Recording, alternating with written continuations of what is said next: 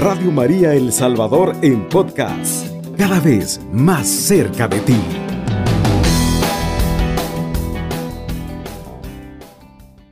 Pienso que este momento que vamos a compartir es precisamente porque estamos ya escaso un mes de ese momento interesantísimo en que marca la historia de la familia en el siglo XXI, como es la Jornada Mundial de las Familias, el Encuentro Mundial de las Familias que se va a realizar en Roma del 22 al 26 de junio.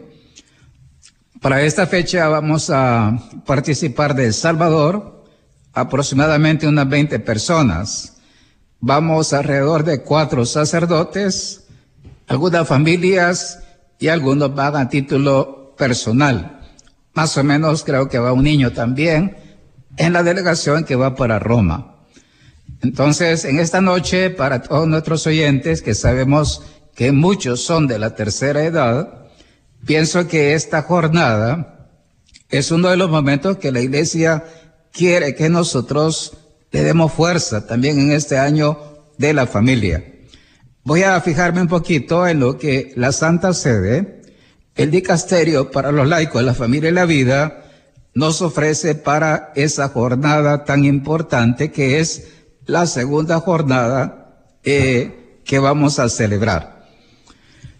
El día domingo 24 de julio del año del presente año se va a celebrar en toda la iglesia católica del mundo la jornada, la segunda jornada mundial de los abuelos y de los mayores. Así se ha tipificado esa jornada siempre está en torno al 26 de julio, que es la fiesta de Santa Ana y San Joaquín, nuestros abuelos en la fe. El tema elegido por el Santo Padre para la ocasión dice así el tema, dice, en la vejez seguirás, seguirán dando fruto, que es una cita del Salmo 92, 15. Esa, esa cita en sí misma ya nos dice muchas cosas sugerentes sobre ustedes los, nuestros adultos mayores. ¿Por qué? Porque el hombre cuanto más se añeja es más fecundo. Cuanto más madura como persona es cuando su vocación alcanza su, su plenitud. Y entre las cosas hermosas de una vocación eh, personal es precisamente el fruto que da dice así, pretende subrayar esa jornada que los abuelos y los mayores constituyen un valor y un don tanto para la sociedad como para las comunidades eclesiales. Dos cosas bonitas. ¿Son valiosos para nosotros ustedes, los adultos mayores? Por supuesto que lo son. Son un regalo que Dios nos ha dado. Para aquellos que tienen a sus papás vivos, a los abuelos, Qué importante es darnos cuenta de ese, de ese papel trascendental de ellos en torno a esta celebración que vamos a vivir. El tema es también una invitación a reconsiderar y valorizar a los abuelos y a los mayores. ¿Por qué? Vivimos en una cultura líquida que el Papa llama la cultura del descarte. ¿Cuántos eh, mayores son bien tratados en sus hogares? Muchas veces eh, la gente los arrincona a nuestros adultos. Muchas veces ellos pasan soledad en sus casas. Ese es el drama que nosotros los sacerdotes tocamos, tocamos constantemente cuando nosotros atendemos a la gente mayor. Y dice así, que con demasiada frecuencia son mantenidos al margen de las familias, y de las comunidades civiles y eclesiales. Esto es importante. Este, hoy mismo, por ejemplo, nosotros cuando una persona después de los 40 años quiere buscar trabajo, ¿cuál es la experiencia? No la encuentra. No solamente es el, el joven que emigra, que sale del país, sino el adulto que después de cierta edad, vamos a decirlo así, ¿cuántos adultos, cuántos adultos eh, realmente tienen eh, garantizada su, su pensión al final. ¿Cuántos adultos? Son muy pocos realmente los que tienen la pensión. Entonces, y muchos de nuestros adultos eh, viven arrimados con la familia donde están. Muy pocos hijos tienen la conciencia de que el cuarto mandamiento, honrar a papá y mamá, es un mandamiento que es válido precisamente para ellos. Dice, sus experiencias de vida y de fe pueden ayudar a construir sociedades conscientes de sus raíces y capaces de soñar con un futuro más solidario. Si nosotros establecemos puentes entre los jóvenes y los adultos mayores, ¿qué es lo que nosotros vamos a descubrir? Nuestras raíces como cultura, como familia. Vamos a ser capaces de, por ejemplo, eh, voy a decir esto porque es tan bonito. Muchas veces nosotros llevamos la impronta del abuelo, de la abuela. Yo por lo menos recuerdo a mi abuelo materno, ¿verdad? ¿Quién fue el primero que me planteó la vocación sacerdotal? Fue mi abuelo, hacia los 11 o 12 años.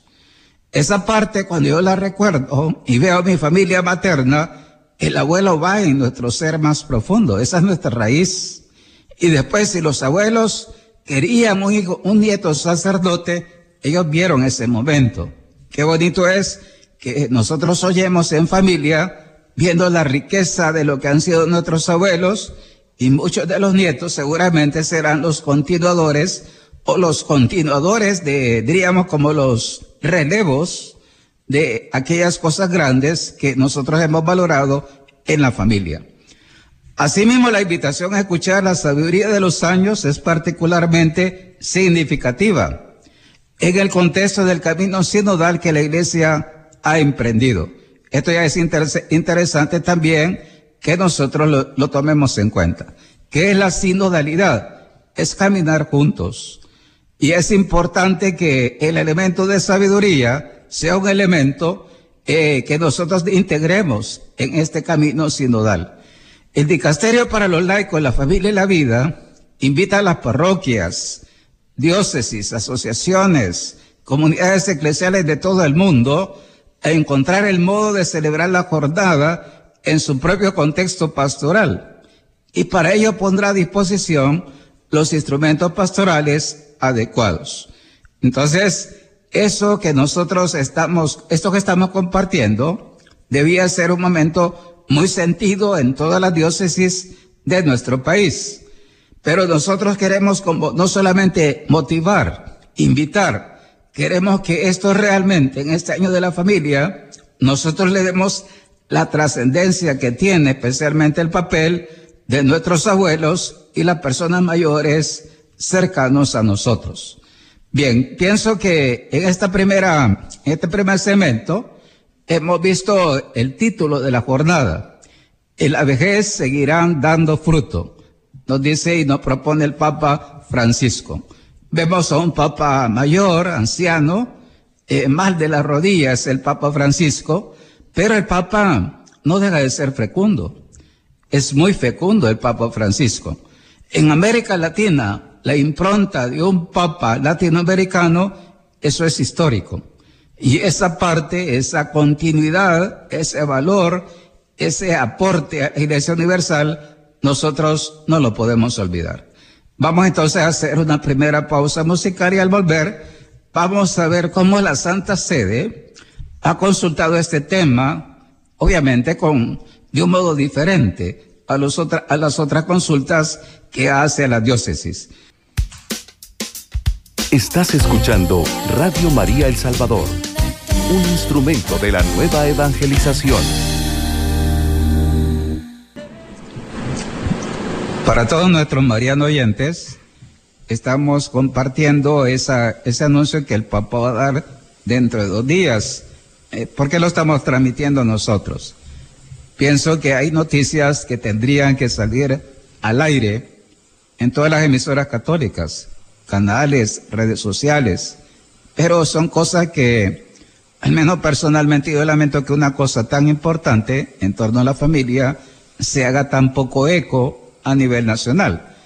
Y por eso pienso que en conciencia no podemos nosotros dejar de lado algo que para nosotros es relevante. Comentábamos que el tema de la jornada para los abuelos, para ustedes que me escuchan, va a ser el 24 de julio, la fecha. Entonces, el tema decíamos que es, la vejez seguirá dando fruto. Piense usted la anciana, en el anciano. Estamos viéndolo a usted que nos escucha. El Papa quiere, espera y, cuenta con nosotros para que ustedes den fruto realmente en la iglesia. Entonces, en este tema siempre se hacen consultas, por supuesto. Cuando se monta una jornada así, se hacen consultas a las conferencias episcopales y a las asociaciones que están implicadas en la pastoral de la tercera edad. Fíjese lo que voy a decir. ¿Cuántas pastorales familiares tienen la pastoral de la tercera edad? Aquí nosotros le llamamos en El sabor. Yo lo recuerdo hace algún tiempo, este, eh, tercera, básicamente decía, adultos, ¿verdad? Adultos mayores.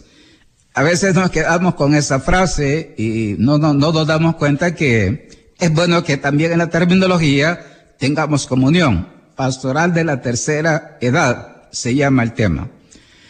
El secretario del Dicasterio de la Familia dijo así, no se trata de una consulta formal, lo cual es precioso para nosotros, porque el dicasterio no ejerce una actividad pastoral directa. Fíjese esta parte. ¿Cómo nos pasa a nosotras en las comisiones diocesanas de pastoral o las comisiones nacionales? No es que nosotros definamos lo que hay que hacer, lo definen los señores obispos, lo definen los señores párrocos. Pero, y es obvio que el tema, eh, en una conversión pastoral, esto es lo que le pedimos al Señor, que en su momento nuestros señores obispos y nuestros señores párrocos o los líderes de los movimientos eclesiales vean la trascendencia de este tema. Dice, por tanto, necesita un diálogo constante con quienes están comprometidos en el terreno. Debemos dialogar nosotros en este tema. Claro que tenemos que dialogar. Nosotros anoche, en la diócesis de Santana, estamos haciendo los pasos de la sinodalidad. Yo preguntaría a los que me escuchan, ¿Cuántos párrocos realmente están respondiendo lo que se quiere de los pasos previos de la sinodalidad? Nosotros estamos más o menos en la sesión, creo yo, sexta de, ese tema. Y voy a ser honesto, ¿verdad? Como somos una cultura que no dialoga, El Salvador se ha caracterizado por no dialogar, qué importante es establecer la cultura del diálogo. Pero ¿dónde va a arrancar? Arranca en familia no vamos a aprender a ser dialogantes si nosotros no aprendemos a superar lo que nos pasa en casa. ¿Cómo somos en casa? Seres confrontativos. No nos encontramos, sino que chocamos. No somos capaces de superar los conflictos, sino que muchas veces los ignoramos, pasamos de largo o nos atrincheramos en nuestra propia posición. Entonces dice, eh, el secretario del dicasterio, se necesita ese diálogo constante con quienes están comprometidos en este terreno. Ojalá que todas las conferencias episcopales del mundo tuviéramos, tuvieran la pastoral de la tercera edad. Que todos los eh, destinatarios de Radio María, los oyentes de Radio María, pudieran compartir, ir a las parroquias, saber que tienen un lugar donde se les acoge y son importantes en ese lugar. Muchos de los participantes en el encuentro recordarán cómo la primera edición del año pasado fue un momento de gran alegría para los ancianos que recibieron el mensaje del Papa de extroversión para los más jóvenes que fueron a entregarlo. Eso es muy bonito decirlo. Cuando encontramos a los nietos con los abuelos, qué hermoso se vuelve ese encuentro. Y eso es lo que hay que hacer. La iglesia quiere que, no que los hipotes vayan por un lado y los abuelos por otro, quiere que haya puentes donde la riqueza de ambos se consolide. Después dice el dicasterio, la segunda edición de la jornada estará menos limitada por la emergencia sanitaria y permitirá un mayor número de iniciativas. Se destacó que las dos urgencias de la pastoral de la tercera edad son la soledad, fíjese bien, de un gran número de personas mayores y la necesidad de dar un sentido cristiano a una etapa de la vida que hasta hace pocos años era privilegio de pocos. En nuestro país, por ejemplo, ¿cuántos jóvenes hay? Hay bastantes. Pero ¿cuántos ancianos tenemos? Tenemos muchos ancianos. A mí me llamó la atención en esta, en esta época de la pandemia, cómo había tanta gente mayor que no estaba censada. ¿Cuánta gente mayor vimos que, por ejemplo, fue a traer los 300 dólares cuando se dieron? A mí me, me, admiró la cantidad de gente mayor que iba por sus 300 dólares. ¿Qué quiere decir eso? Es la gente que pasa necesidad. Es nuestra gente, inmenso número de gente que no está bien atendida, incluso en la actualidad. Y dice dos cosas concretas, ¿verdad? Ellos afrontan la soledad. Y después, ¿qué, qué, qué trascendencia hay que darle a esa etapa de la vida? Yo recuerdo a mi papá en su tiempo, ¿verdad? Decía, yo cuando me jubile me voy a acostar en la hamaca, voy a descansar, voy a pasar viendo tele, Canal 4, y voy a pasar así como de vacaciones permanentes. Yo pienso, digo por la experiencia vista de mi papá, mi papá era muy listo, un trabajador muy cualificado, pero al dejar de trabajar mi papá no, eh, no guardó o no conservó la brillantez del trabajador que yo conocía. ¿Qué quiere decir eso? Es bueno que nosotros cuando demos esa etapa, el, el mayor, el anciano, sepa orientar esa parte, que la planifique. Una cosa es la jubilación, pero otra cosa es que usted sus talentos no los pierda. Recuérdese esta parte. Si usted no lee, si usted no se cultiva, eso es uno de los temas, por ejemplo, porque nuestros adultos pierden la memoria a corto y mediano plazo. Es una razón bien importante no olvidarla. Bien, y quizás otro elemento importante, ¿verdad? El martes 10 de mayo, pasado mañana, a las 11.30 del Vaticano, la oficina de prensa del Vaticano celebrará una rueda de prensa para presentar el mensaje del Santo Padre Francisco para la segunda jornada mundial de los abuelos, que va a ser el 24 de julio. Decíamos, ¿quiénes van a ser los ponentes de esa, de esa rueda de prensa? Hay, hay cuatro personajes el cardenal Kevin Farrell, prefecto del Dicasterio de los Laicos, Familia y Vida, el doctor Victorio Celso, encargado de la pastoral de los ancianos en el dicasterio, la señora María Francis de Comunio, de la Conferencia de Obispos Católicos de la India, y después la señora Giancarla Paniza, Asociación Auser para el Envejecimiento Activo de Italia. Entonces vamos a tener tres ponentes, el, el prefecto del dicasterio, el encargado de la pastoral de los ancianos y después dos aportes femeninos. Qué importante es el papel femenino también, que el Papa le ha dado eh, trascendencia en el Vaticano. Hasta hace poco los grandes cargos de, del Vaticano eran para hombres. El Papa Francisco hasta hace poco, él dijo que era importantísimo el papel, el aporte femenino. Vamos a decirlo así. Nosotros los hombres vemos una parte de la realidad. Necesitamos la parte femenina para poder ver otras cosas que nosotros honestamente no vemos. Por ejemplo, como párrocos. Basta el aporte masculino, no, nosotros vemos una parte. Necesitamos el aporte femenino. Aquí en los invitados nuestros, por ejemplo, basta que vengamos hombres no hace falta siempre el aporte femenino, porque es una parte que en nuestra realidad necesitamos ese enriquecimiento, eh, precisamente se dice así en la, en la parte del cerebro humano. El hombre, el varón solo usa una mitad del cerebro. La mujer usa las dos partes del cerebro. La vista de la mujer es así, ve todo de una vez. Nosotros somos puntuales al ver. Eso ya es una realidad que no podemos ignorar. Vamos entonces a, en base a eso que hemos escuchado, hemos presentado un poquito de qué se trata esa jornada. A nosotros nos alegra muchísimo esto que se está preparando, claro que sí. Y quisiéramos también en su momento, eh, para los que vamos a ir a Roma, eh, pasarles a ustedes algunas noticias de esto que vamos a vivir. Claro que lo queremos hacer y lo vamos a hacer oportunamente, ese fruto del año de la familia que se cierra precisamente el 26 de junio del presente año. Estás escuchando Radio María El Salvador, 24 horas contigo, la voz de María en tu hogar.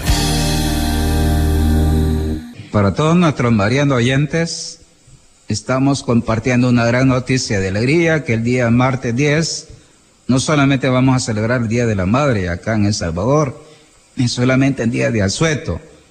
Vamos a pensar en las mamás de la tercera edad, que serán nuestras abuelas, bisabuelas quizás.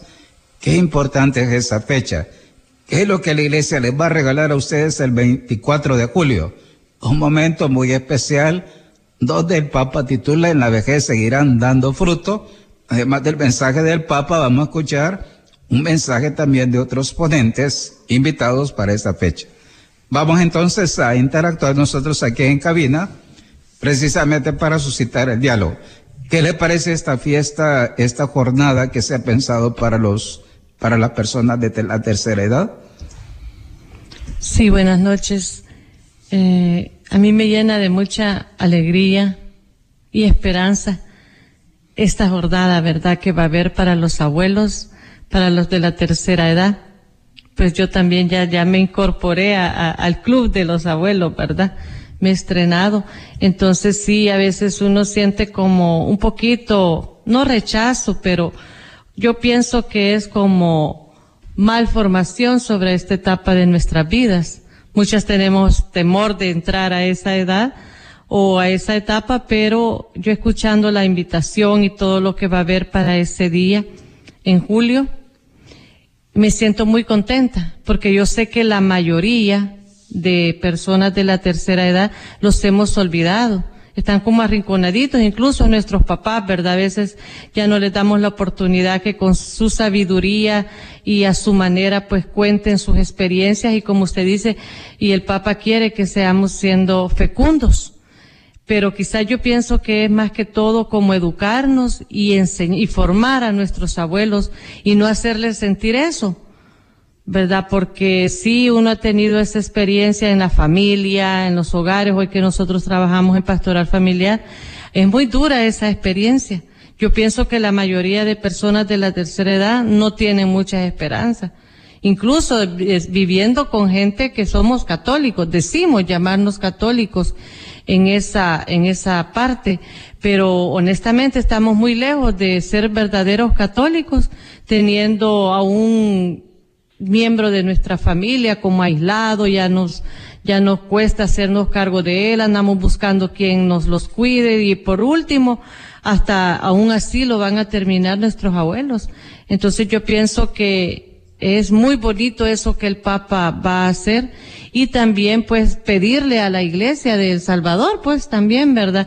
La pastoral familiar, cada párroco en cada iglesia, que tomen muy en serio esta, esta jornada y que le demos, empecemos a darle el valor que el anciano, los abuelos, las personas de la tercera edad lo merecemos. ¿Qué piensan los demás? Escuchamos también su aporte para hacer una, después una síntesis bonita sobre el tema. Bien, buenas noches eh, para todos los hermanos que siempre nos escuchan. Qué importante nos, mm, vemos eh, esa parte del Papa, cómo se preocupa por toda la familia.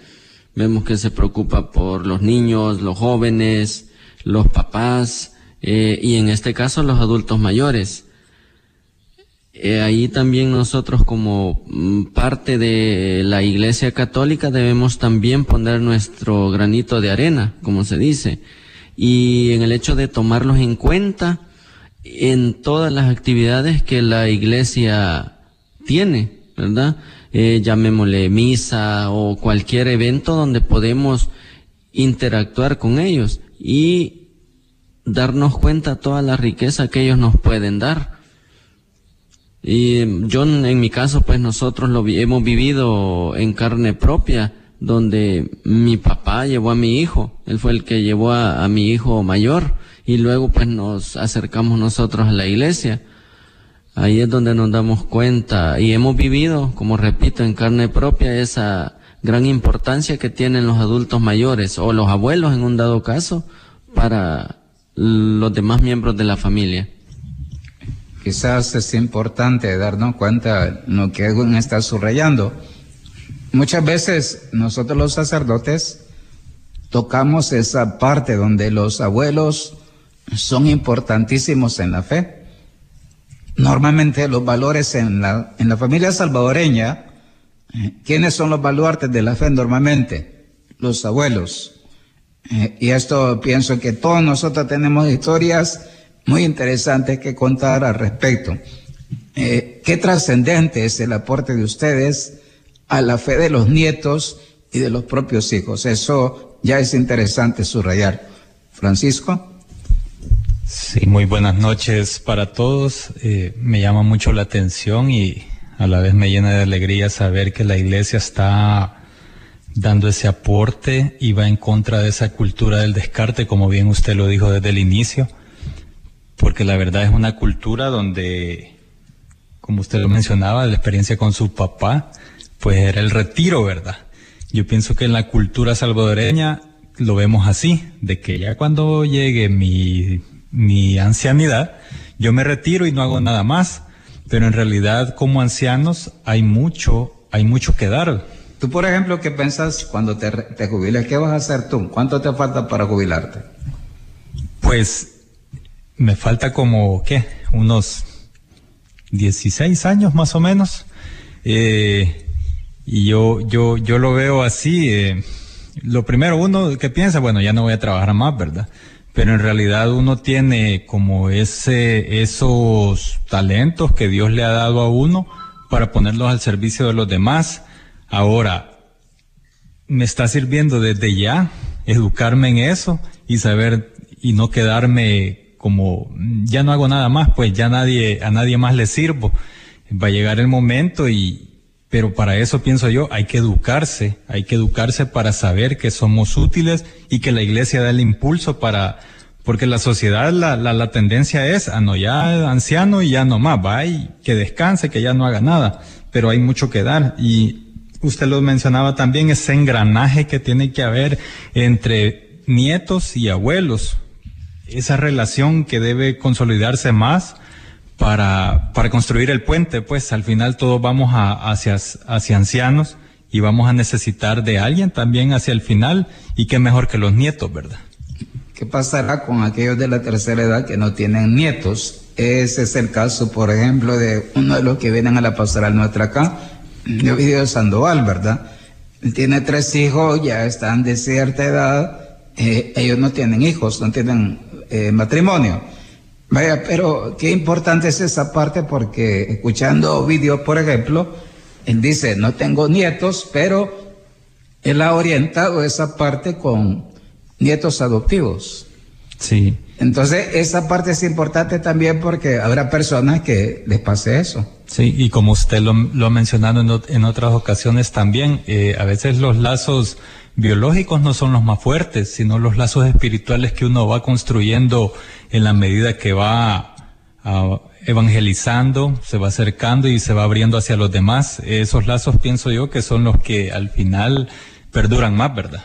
Ese es el punto, que una cosa es la fecundidad, este, como diéramos algo propio de tanto del sacerdote, del religioso, del célibe y también del casado, y otra cosa, este, el que alguien puede, pues, engendre de sangre, ¿verdad? Esto es importante. Entonces, para nosotros, para, para la persona mayor, es importantísima esta etapa. Puede ser muy fecunda en su vida ya mayor. Claro que eso se trata. Por eso el, papá dice, va a seguir dando fruto. Y hay que pensarlo, ¿verdad? Yo diría esta pregunta para ustedes que me están escuchando. Los mayores. Usted ha pensado, se ha puesto a pensar y que eso es bueno que nuestros hermanos párrocos lo escuchen. Este, cómo orientar el aporte de los mayores en las parroquias, en los consejos parroquiales, en las diferentes pastorales, etcétera. ¿Cómo hacerlo, verdad? Hay gente que ya eh, jubilada, por ejemplo, nos puede servir en muchas áreas de la vida parroquial bien integradas, evangelizando, en la parte económica, etcétera. Hay aportes muy bonitos que nos pueden dar ellos. Entonces, pero la pregunta sería, esta jornada lo que pretende es abrir horizontes para que no solamente ustedes se den cuenta de la trascendencia de su edad, de la grandeza de esa etapa y que la preparemos, sino también la sociedad y la iglesia abra espacios para el aporte de nuestras personas mayores. Bien, no sé si hay alguna otra inquietud que pueda surgir. Este es el momento para que interactuemos. Me llama la atención ese tema que dice la soledad, ¿verdad? No es fácil. Yo pienso que una persona eh, a esa edad, lo difícil es darse cuenta que, voy a decir esto, no, estamos hechos para vivir solos. Cuando dice el Génesis, no es bueno que el hombre esté solo. Eh, fíjese lo que voy a decir. No es solo la soledad física, es la soledad dialogal con Dios. No le hace bien al hombre, al anciano, eh, no sentir que hay alguien que esté pendiente de él. Eh, cuando tenemos fe y oramos, no estamos solos. El enfermo mismo, por muy solo que esté en un hospital, no está solo si tiene a Dios dentro de él y sabe dialogar con ese Señor que va dentro de su ser. Eso es un, un punto importante. Y después la otra parte, necesitamos darle sentido de fe a esa etapa. Cuando uno mira a los grandes personajes bíblicos, yo siempre lo he dicho, ¿verdad? Porque a los papas se les llama ya como jubilados. Eh, para usted que está jubilado pensionado, los papas casi todos son gente de etapa de pensión. ¿Por qué se le llama esa, eh, en esa edad? Porque en ese entonces, cuando la vocación es más añeja, el vino es más añejo. Y si usted se fija, los últimos papas, cuánta riqueza nos han compartido en su sabiduría de la edad ya precisamente mayor. Y a mí me gustaba lo que decía el Papa Juan Pablo II en su tiempo. Él decía, los personajes bíblicos hay que los llamó Dios, ya siendo mayores. Ejemplo clásico, Abraham, ya es mayor, una persona bastante entrada en años cuando Dios lo llama. Y después otros personajes que uno va descubriendo en la Sagrada Escritura. Bien. Vamos entonces, este, con estas reflexiones, decirle a ustedes, ¿verdad? Los las personas mayores que nos escuchan. Sé que hay varios mayores que nos escuchan. Primero, saludarlos a todos. Decirles a las más mayores ya, dos días antes, feliz día de las madres. A ustedes, feliz día de la madre, la que es abuela, bisabuela, feliz día de la madre. Ojalá que los hijos tengamos algún detalle con nuestras mamás vivas o difuntas el 10 de mayo. Eso es importante.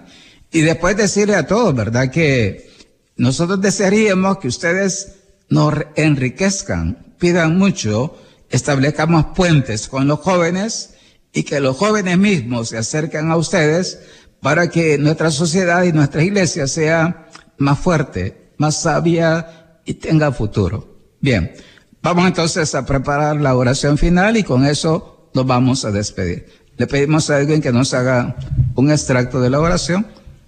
Eh, de la Jornada Mundial de la Paz, que esa es la primera parte y luego nos despedimos. Padre Santo, estamos aquí ante ti para alabarte y agradecerte el gran don de la familia.